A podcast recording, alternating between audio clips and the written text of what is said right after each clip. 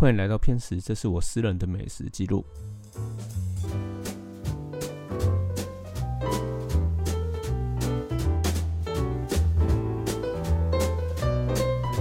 今天其实是翘班去看电影天人啊，但是时间上呢，看起来是有点早，那就先跑到大同区先去晃晃。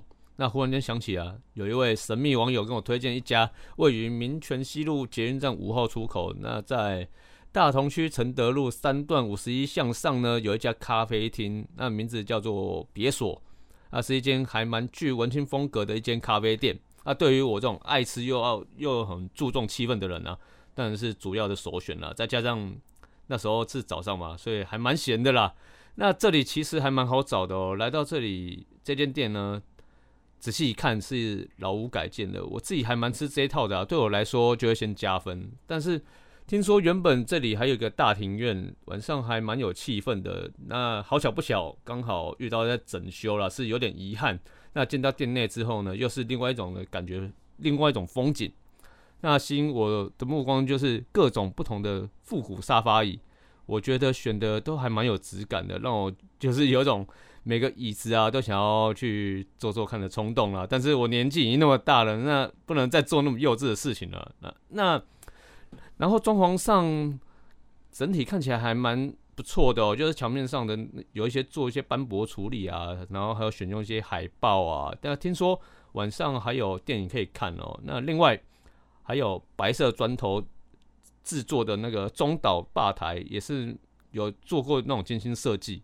那再值得一提就是他们的黑胶唱片区啊，那上面呢有好多的那种独立音乐，哎，感觉老板还蛮有 sense 的。然后听说老板是个女生啦，对吧？这个还蛮让我意外的。嗯，我想这里应该应该还蛮多人来这边打卡才对。那在他们的灯光啊选用还蛮柔和的，再加上用餐时间不限，所以去那里不会让你想要离开，哦，完全没有想要离开的感觉啊。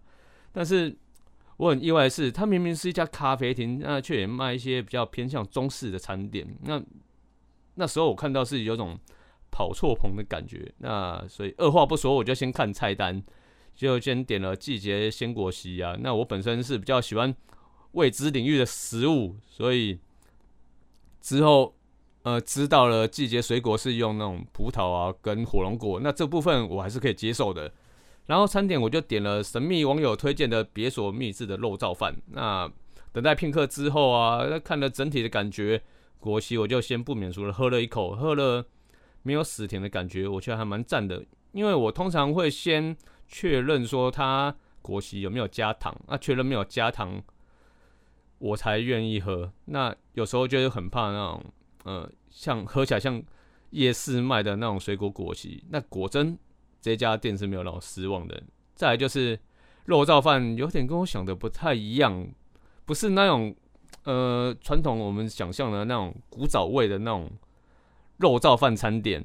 它其实整体视觉上哈看起来相当的文青。那大概就是它选用的器皿呢是选择那种单色的蓝色瓷器。我很少看过那种饭是用蓝色瓷器装的。然后肉燥饭加上。